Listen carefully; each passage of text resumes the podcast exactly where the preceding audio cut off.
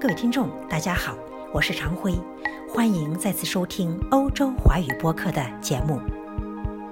如果没有走进景宁畲族自治县，人们大约无法想象，浙江丽水的秀美山峦间，竟有一片畲族人居住的神秘土地，甚至连“畲”这个字该怎么念，恐怕都要迟疑。早在唐永泰二年，也就是公元七六六年，敬畏山神的畲族人便开始从广东潮州凤凰山北迁，迁徙地包括浙江、福建、江西、安徽、四川和贵州等地。落户于景宁大山间的畲族，将包括歌舞、服饰。语言、习俗和医药等民族文化很好的传承和发展了下来。事实上，在景宁生活了千年的畲族已经十分汉化，但是老祖宗的这些传统都还在继承，如每年的三月三节庆。景宁畲族自治县是全中国唯一的畲族自治县，也是华东地区唯一的民族自治县。森林覆盖率超百分之八十的景宁，真可谓是生态圣地。它也是老根据地，是一块绿色的热土。畲族人自称为山哈人，已是从外地迁往山里的客户。畲这个字来历甚古，原意是火根。南宋末年，史书出现了“畲”的字眼，意在山间搭棚居住。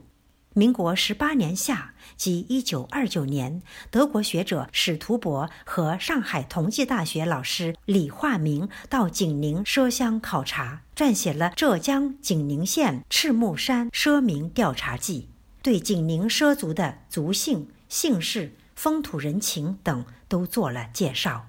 畲族家谱有姚人或姚家的别称，景宁当地的汉族称其为畲客。而畲族称汉族为名家人。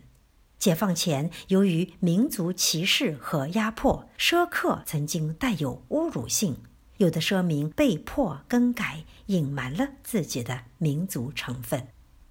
入住地处浙南山地中部，满眼凤凰灯柱的景宁，清晨出去散步，见云雾缭绕间，洞宫山脉自西南向东北斜贯。峰峦耸立，千米以上的就有近八百座，蔚为壮观。发源于洞宫山脉的瓯江支流小溪，自西南向东北贯穿而过，将景宁分为南北两部分。两岸宽约一百二十四点六公里的狭长地带，九山半水半分田，两山夹一水，众鹤闹飞流，真是。美不胜收，境内海拔高低的悬殊，赋予了这块土地不同寻常、仙气十足的魅力。在中新社浙江分社的精心安排下，主播与来自十九个国家的华媒同仁们，参观了景宁畲家田园综合体、景宁东坑镇白鹤村、桃源村和多肉植寨，惠民茶。鲜葡萄、脆香菇、猕猴桃，畲族妇女们拿手的各种茶点小吃，吴勇打造的雅景多肉基地，给大家留下了深刻印象。